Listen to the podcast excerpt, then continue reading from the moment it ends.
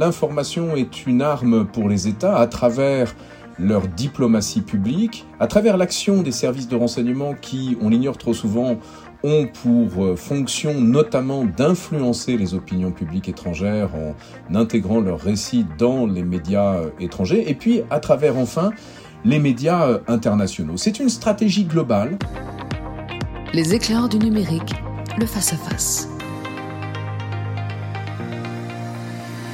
Salut tout le monde et bienvenue dans un nouvel épisode des éclaireurs du numérique, un face-à-face avec quelqu'un qu'on a le plaisir de retrouver une nouvelle fois dans ce podcast, qui était déjà venu pour un livre qui était sorti il y a deux ans qui s'appelait Les Maîtres de la Manipulation, un siècle de persuasion de masse chez Taillandier, un bouquin qui a fait parler de lui vraiment, comme d'ailleurs un bouquin qui s'appelait Propagande avant en 2019, qui a reçu pas mal de prix, le prix Acropolis et le prix Jacques Ellul en 2020.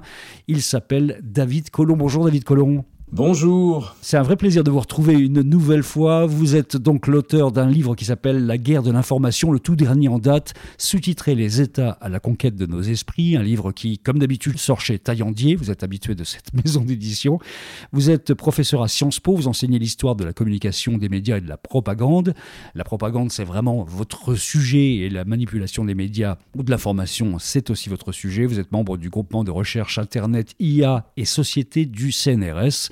D'abord, la guerre de l'information, vous l'avez euh, écrite pourquoi en fait? Parce que vous aviez déjà traité ce sujet. En fait, il fallait refaire un point général en fait de ce qui se passe au niveau de, de l'information depuis une trentaine d'années, parce que c'est à peu près là que ça se situe. En réalité, ce livre est la continuation de mon premier, celui que vous avez cité tout à l'heure, Propagande, dont j'ai achevé la rédaction en 2018. Et j'avais alors le projet d'un livre sur la propagande numérique, en considérant que le numérique nous faisait entrer dans une nouvelle ère. Et euh, lorsque la Russie a envahi l'Ukraine, euh, ce livre est devenu ce qu'il est aujourd'hui, la guerre de l'information, à savoir la mise en perspective sur 30 ans de l'usage de l'information à des fins non seulement militaires, mais des fins de puissance plus largement. Quand on parle de guerre de l'information, on parle de quoi précisément? Où sont les médias? Où sont les États? Où sont les privés? Où est l'armée? Où se situe chacun finalement là-dedans? Alors, la guerre de l'information est d'abord une question militaire.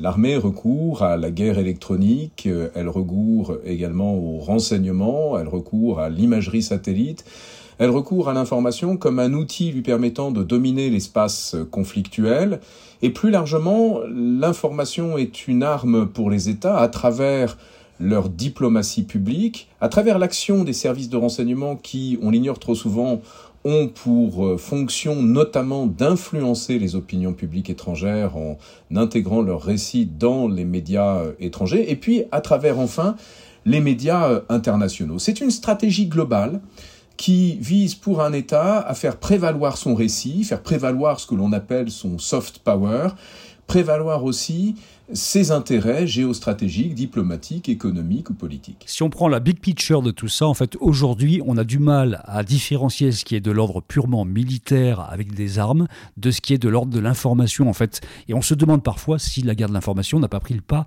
sur la guerre stratégique traditionnelle, en fait.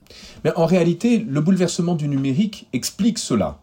Vous savez, traditionnellement, la NSA, l'agence chargée de la collecte du renseignement électromagnétique, captait passivement des électrons jusqu'à ce que le numérique la conduise à revoir en profondeur sa stratégie pour aller pénétrer les réseaux informationnels de l'adversaire, aller chercher de l'information, faire de la collecte, du renseignement, mais aussi perturber ces réseaux informationnels, perturber les informations à la disposition de l'ennemi. Et c'est précisément ce qu'offre l'ère informationnelle numérique, la possibilité pour des agents étatiques ou non étatiques, comme des organisations terroristes, de faire usage de l'information pour aller perturber l'information disponible très loin chez leur adversaire, parfois à des milliers de kilomètres.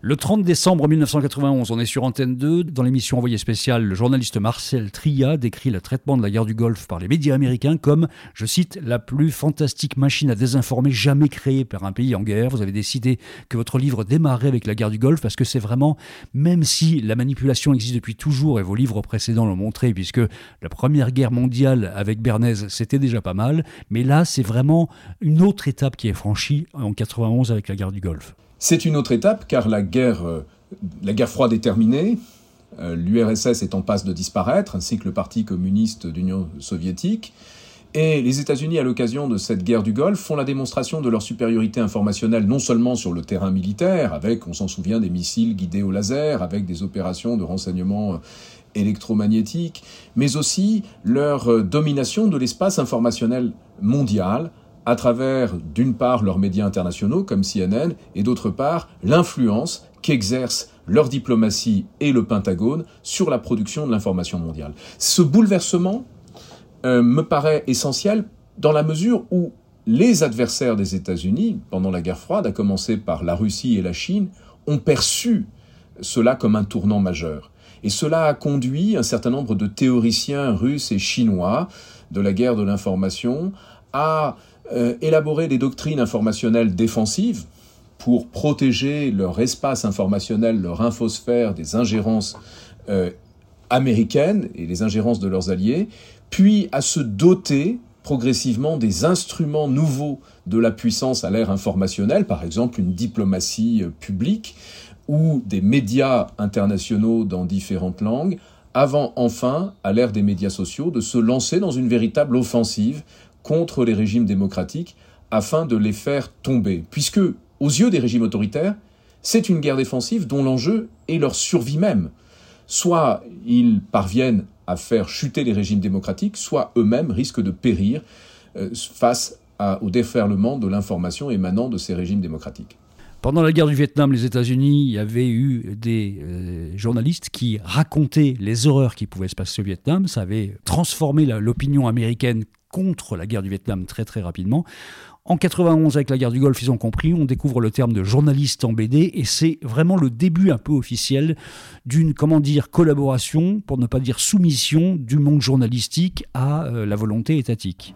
Oui, cela avait été expérimenté dans les années 1980, mais effectivement, pendant la guerre du Golfe, c'est mis en œuvre à, grande échelle. C'est une approche très différente de celle qui caractérise par exemple l'armée française, qui tient les journalistes à l'écart du front, les alimente en communiqué de presse à travers les services d'information de l'armée et cherche à contrôler de façon plus étroite et plus contraignante, quelque part, la production de l'information. Tandis que les États-Unis euh, valorisent quelque part une forme de liberté journalistique tout en encadrant soigneusement le travail des journalistes pour influencer euh, ce qu'ils vont, euh, ce qu'ils vont euh, écrire. Ce que je décris en particulier dans le livre, c'est la façon dont les services de renseignement, occidentaux comme russes ou chinois, ont su instrumentaliser la production de l'information pour diffuser des narratifs, parfois des informateurs, au service de, des ambitions géostratégiques ou militaires de leur pays.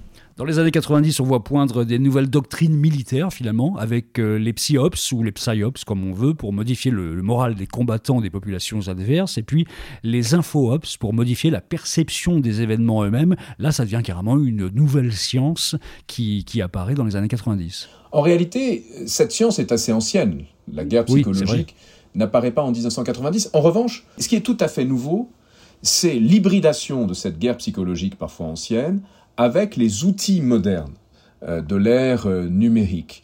Euh, la nouveauté, en effet, c'est l'instrumentalisation, voire la militarisation pure et simple des réseaux de communication numérique afin de troubler psychologiquement l'adversaire dans des opérations classiques de guerre psychologique sur le terrain militaire, comme plus récemment dans des opérations massives qui sortent du cadre strictement militaire pour concerner euh, le monde civil. Je songe en particulier à ce que Cambridge Analytica a su faire pour le compte de la campagne de Donald Trump sous l'autorité de Steve Bannon, ce qui précisément, je le raconte dans le livre, a été récupéré par euh, les services de renseignement russes pour amplifier leurs opérations psychologiques en militarisant nos propres réseaux sociaux, c'est-à-dire les réseaux sociaux au service du chaos, euh, notamment du chaos informationnel, que les services de renseignement russes cherchaient à promouvoir sur la longue durée. Alors justement, vous citez Cambridge Analytica, c'est intéressant parce qu'en fait, on assiste depuis quelques années à un mélange des gens entre ce qui est étatique et ce qui est privé, on l'a bien vu. Lorsque la guerre d'Ukraine a démarré, tout de suite, l'État américain a fait appel à la fois à Microsoft et à Google, à des équipes pour essayer de faire de la guerre informationnelle très très rapidement. Aujourd'hui, on est dans une nouvelle forme de, guerre, en fait, qui mélange à la fois les armes et l'information, le numérique, et le privé et le public. C'est ça qui est très nouveau aussi. Hein. Ce qui est très nouveau, en effet, on l'a vu au moment de la guerre en Ukraine, et on continue de le voir, c'est que des géants du numérique, comme Google ou comme Microsoft, ou ailleurs les géants du numérique chinois, comme TikTok ou russe, comme Vcontact, sont des acteurs géopolitiques à part entière, sont des acteurs de la guerre. Euh, le patron de Microsoft disait que la guerre, le front de la guerre d'Ukraine passait par son siège aux États-Unis, parce que ces équipes étaient et sont sans doute encore mobilisées euh, aux côtés euh, du gouvernement ukrainien pour contrer les opérations cyber des services russes. Le numérique a bouleversé les équilibres de puissance en faisant advenir ces nouveaux acteurs. En même temps, vous l'avez dit aussi avec Cambridge Analytica, qu'il a permis à des acteurs de moindre importance de s'approprier des technologies qui, auparavant, étaient des technologies exclusivement étatiques ou militaire. Ce qu'a fait Cambridge Analytica, c'est euh, étendre à la sphère civile américaine des techniques de guerre psychologique qui étaient jusque-là l'apanage des services de renseignement. Pourquoi est-ce que vous avez choisi le mot de, ou le terme de guerre de l'information ou guerre informationnelle plutôt que le terme de cyberguerre en fait dont on parle beaucoup en ce moment? Parce que la cyberguerre est un élément de la guerre informationnelle. Et quand vous prenez l'un des acteurs euh, majeurs en matière de cyberguerre, la Russie, vous constatez que les opérations cyber s'intègrent dans un ensemble d'opérations qui comprennent des opérations de renseignement humain, des opérations de euh, médiatiques à travers les médias internationaux, des opérations de diplomatie publique, et que la cyberguerre s'inscrit donc dans quelque chose qui la dépasse. Enfin, j'emploie le terme guerre de l'information parce que c'est le terme qu'emploient ceux qui l'amènent. Euh, ce terme a été défini pour la première fois aux États-Unis, il a été intégré aux doctrines russes, chinoises, il est devenu, on le voit aujourd'hui, une réalité quotidienne pour nous toutes et nous tous quand nous sommes confrontés à l'information sur les médias sociaux. Nous avons bien conscience qu'il y a une guerre, que cette guerre euh, nous échappe en grande partie, mais qu'elle nous concerne tous et toutes. David Colomb, ce que vous racontez beaucoup largement dans le livre, en fait, c'est que la Mecque de cette guerre de l'information, c'est un petit peu Moscou quand même, avec un bras armé qui s'appelle euh, l'IRA en français, IRA en l'occurrence, Internet Research Agency, mais il y en a d'autres évidemment, et que les Russes et Poutine sont passés maîtres dans l'art de, de faire cette guerre informationnelle. C'est loin, loin d'être le seul. Tout le monde pratique cette guerre aujourd'hui. Tout le monde aujourd'hui la pratique, mais en réalité la Russie a plus qu'un temps d'avance, puisque la Russie s'est dotée dès 1918 d'un service de renseignement militaire, le GRU, qui a fait de la désinformation euh, une arme essentielle dans le cadre de ce que les Russes appellent la maskirovka, ce qu'on appellerait nous la déception euh, militaire. Ensuite, la Russie s'est dotée peu de temps après de services civils de désinformation, notamment d'actions sous faux drapeau. Et je rappellerai que Vladimir Poutine est entré en 1975 au KGB.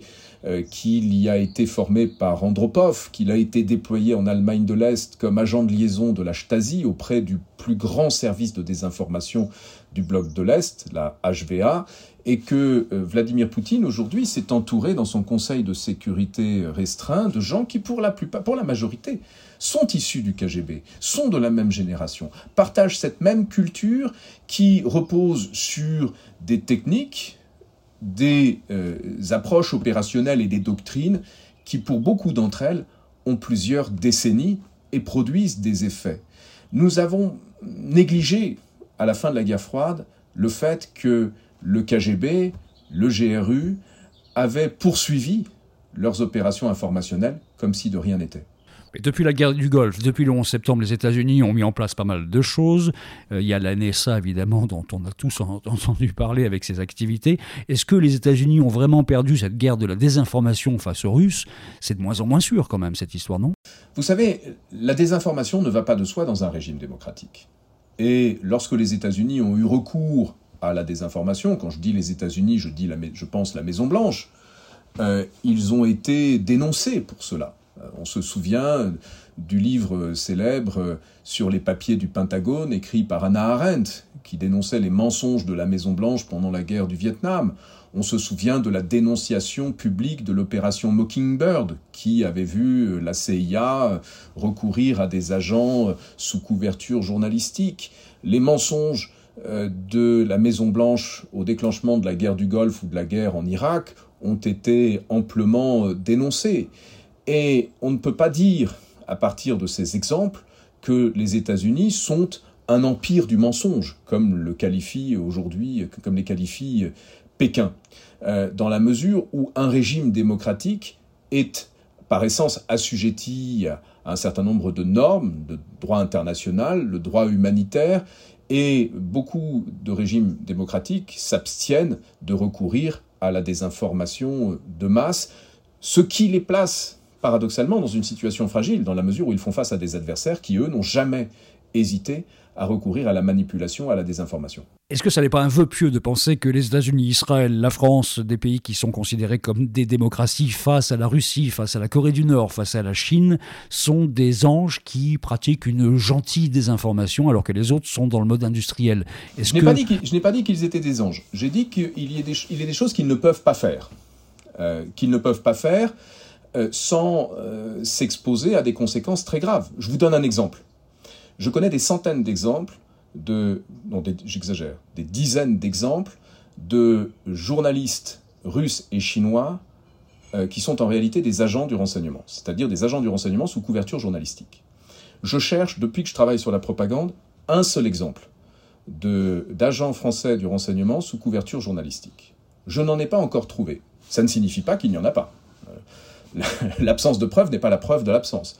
En revanche, je peux, à ce stade de mon travail, être confiant quant au fait que la présence d'un journaliste sous couverture, euh, d'un agent sous couverture journalistique est l'exception en France, euh, tout comme je suis plus que confiant quand je vous affirme que c'est la règle dans un régime autoritaire. Vous voyez ce que je veux dire Et il y a des choses qui sont naturelles dans un régime autoritaire qui ne le sont pas dans un régime démocratique. Je prends un autre exemple. Euh, la propagande russe pose une équivalence entre les médias internationaux russes et les médias internationaux français, en disant, voilà, France 24, ça vaut pas mieux que RT.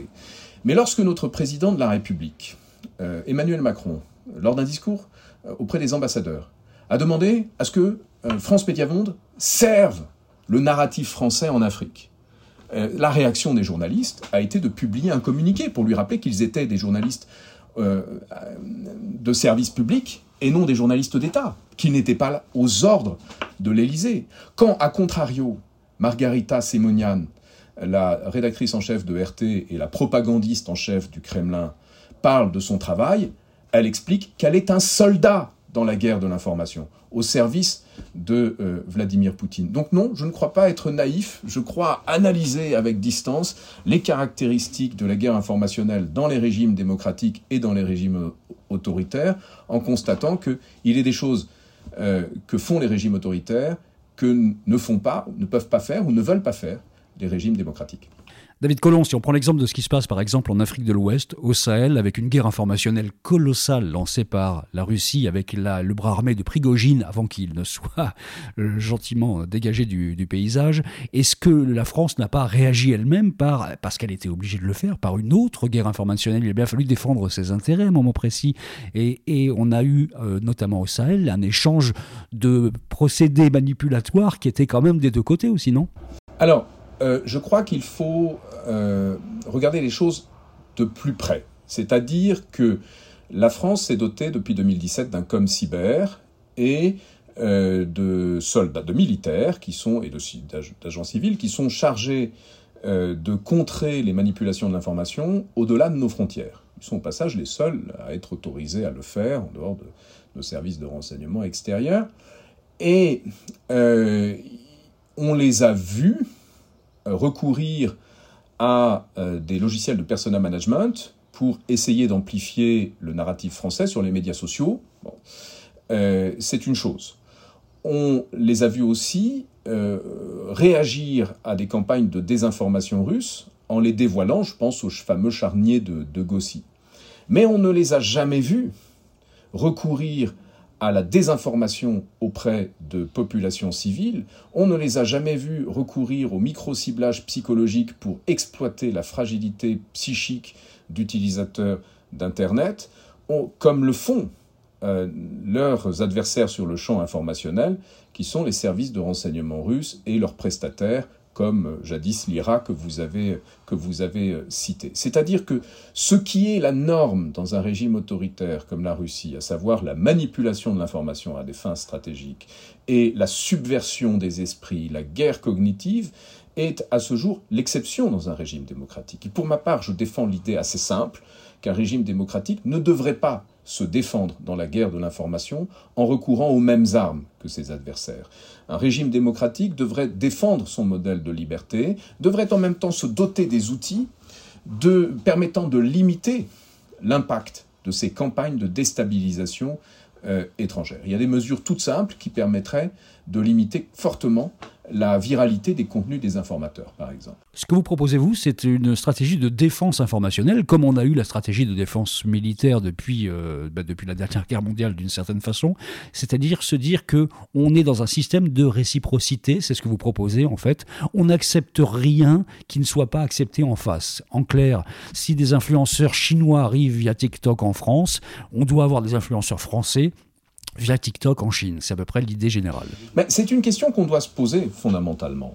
Euh, aujourd'hui, la Chine, le Qatar, la Russie euh, peuvent faire, et d'autres acteurs peuvent faire leur marché parmi euh, non seulement nos influenceurs, non seulement les services publicitaires des médias sociaux, mais également nos cabinets d'avocats, nos cabinets de lobbying, nos cabinets de relations publiques. Ils peuvent investir dans la vie politique, financer cette vie politique, euh, en échappant à la vue et au su de tous.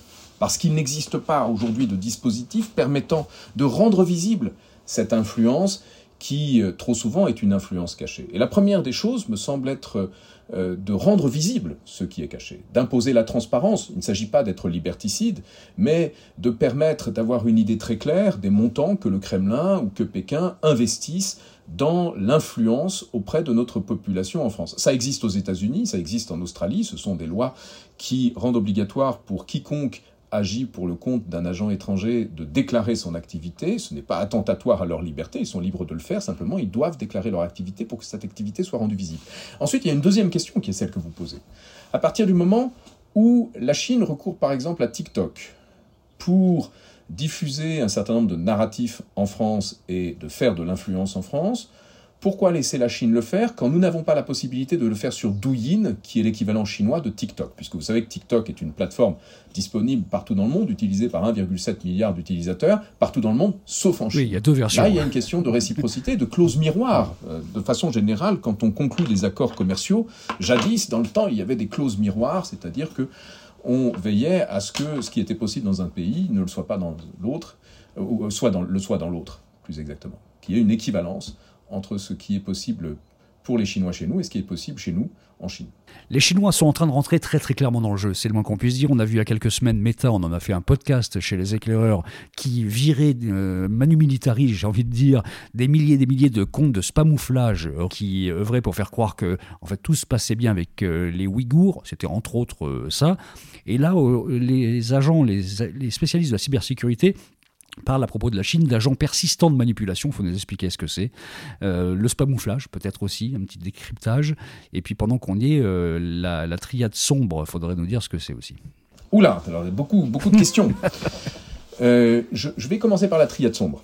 La triade sombre est un type de personnalité extrême qui partage des traits tels que la psychopathie, le machiavélisme et le narcissisme. Donc, euh, faible proportion de la population, mais à l'échelle des médias sociaux, euh, c'est beaucoup de gens, qui, depuis une dizaine d'années, font l'objet d'un ciblage euh, précis sur la base simplement de ce que l'on aime sur Facebook. C'est-à-dire qu'on peut, à partir de vos likes, prédire si vous avez tel ou tel trait de personnalité. Et ces personnalités extrêmes ont la caractéristique double d'adhérer plus volontiers que d'autres à des théories du complot et de s'engager plus volontiers que le reste de la population dans des actions violentes.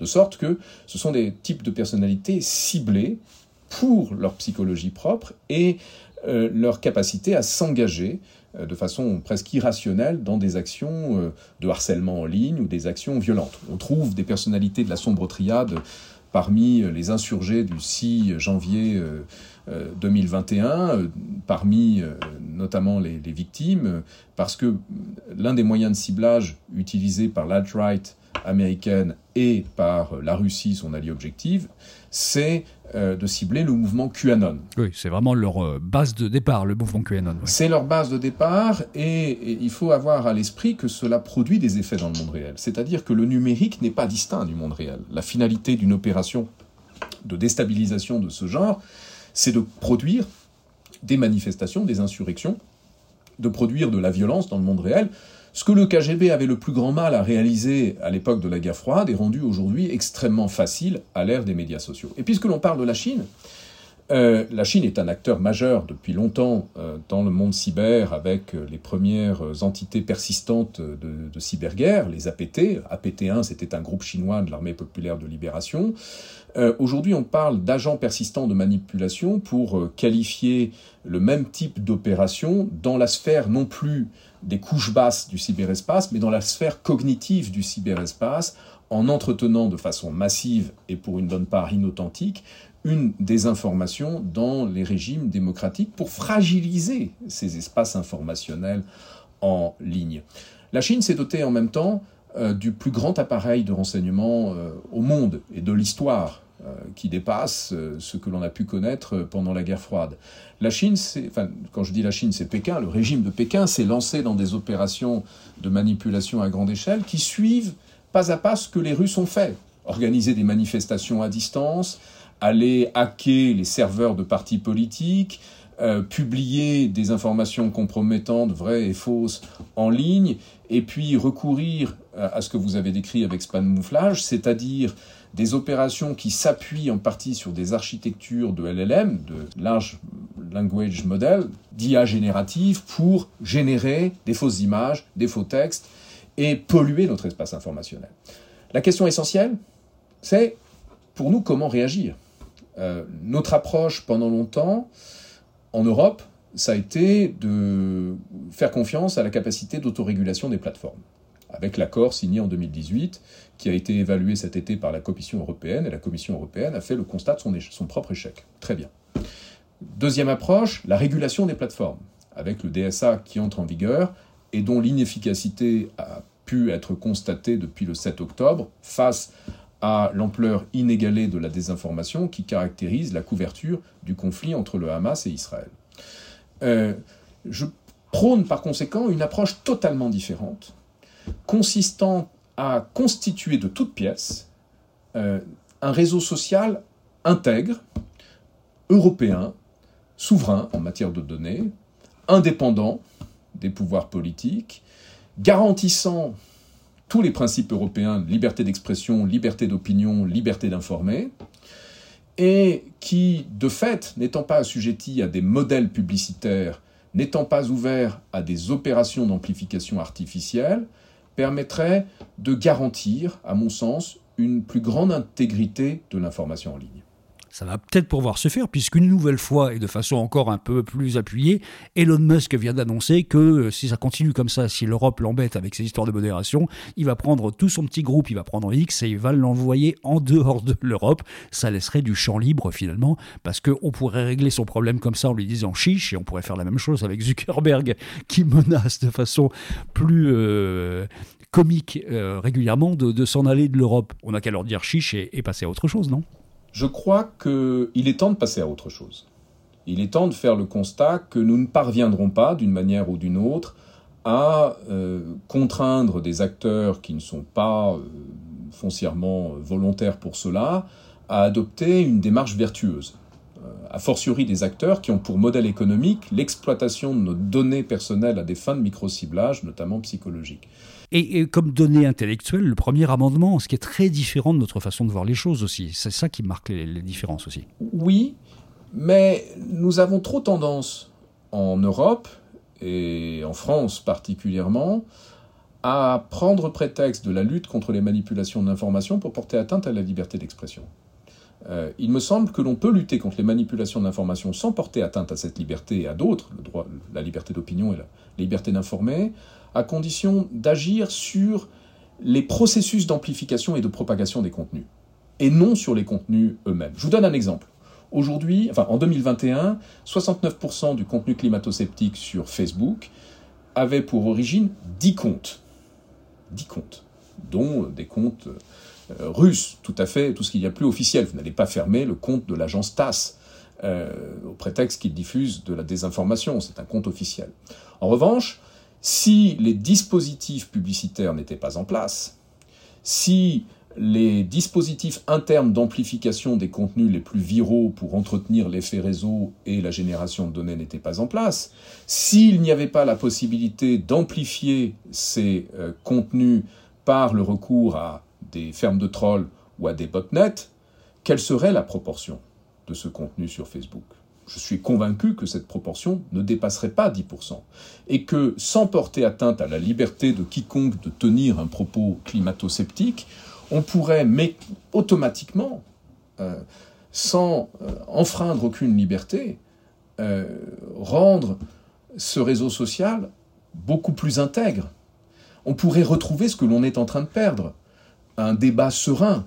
Est-ce que vous vous rendez compte que les météorologues, les gens qui nous disent quel temps il fait, ne peuvent plus s'exprimer sur Twitter ou ailleurs sans se prendre des volets de trolls euh, qui leur expliquent qu'ils sont des agents de je ne sais quel service de renseignement qui veulent mentir à la Terre tout entière. Il faut sortir de cette approche irrationnelle. Il faut sortir de cette fragmentation de l'espace public. On voit bien aujourd'hui euh, les usagers de Twitter chercher une porte de sortie honorable, un endroit où ils pourront retrouver un espace de dialogue. Cet espace de dialogue, d'échange, conforme à nos principes démocratiques et libéraux, nous devons le créer. Une toute dernière question, euh, David Collomb. Est-ce qu'on n'est pas au momentum absolu de ce que vous décrivez En fait, on est dans une polarisation extrême de la société. Israël-Palestine, c'est le summum de la polarisation dans le monde entier. Il y a ce conflit et il y a une guerre informationnelle très claire des deux côtés dans ce conflit qui dure depuis quelques jours. Est-ce que finalement tout ça ne va pas obliger d'une certaine façon à changer la donne Parce que là, c'est une arme nucléaire qui est en train de se mettre en place au niveau de l'information vraiment ces jours-ci. là. Oui, je crois qu'il faut ajouter au tableau que vous venez de faire euh, la question de l'IA générative. Oui. En qui démultiplie les capacités euh, de désinformation en termes à la fois de, de volume et en termes d'efficacité. Euh, et par conséquent, nous sommes à un tournant et pour ma part, j'ai choisi d'intervenir dans le débat public en me contentant pas de ma posture d'historien qui rapporte les faits et en faisant un certain nombre de propositions, parce que je considère que euh, il est de mon devoir de le faire aujourd'hui, euh, pour, une fois que j'ai alerté, indiquer un certain nombre de portes de sortie. Et je crois qu'il n'est pas trop tard pour agir. Il n'est pas trop tard pour euh, renforcer le système immunitaire de notre environnement informationnel. Il n'est pas trop tard pour renforcer le journalisme de vérification. Il n'est pas trop tard pour aider nos concitoyens et concitoyennes à distinguer plus aisément le vrai et le faux. C'est une formule que je cite à la toute fin de mon livre la dernière phrase que j'emprunte à Friedrich Hölderlin, là où croit le péril, croit aussi ce qui sauve. J'en suis personnellement convaincu. On va rester sur cette image de lumière dans cette période légèrement sombre. Merci beaucoup David Colomb d'être venu parler de la guerre de l'information, les États à la conquête de nos esprits qui vient de sortir aux éditions Taillandier. Vous étiez l'invité d'un face-à-face des éclaireurs du numérique. Merci à vous. Merci beaucoup et à bientôt. Un podcast de Bertrand Lenôtre, le face-à-face. Vous avez aimé ce podcast? Retrouvez-nous sur leséclaireursdunumérique.fr.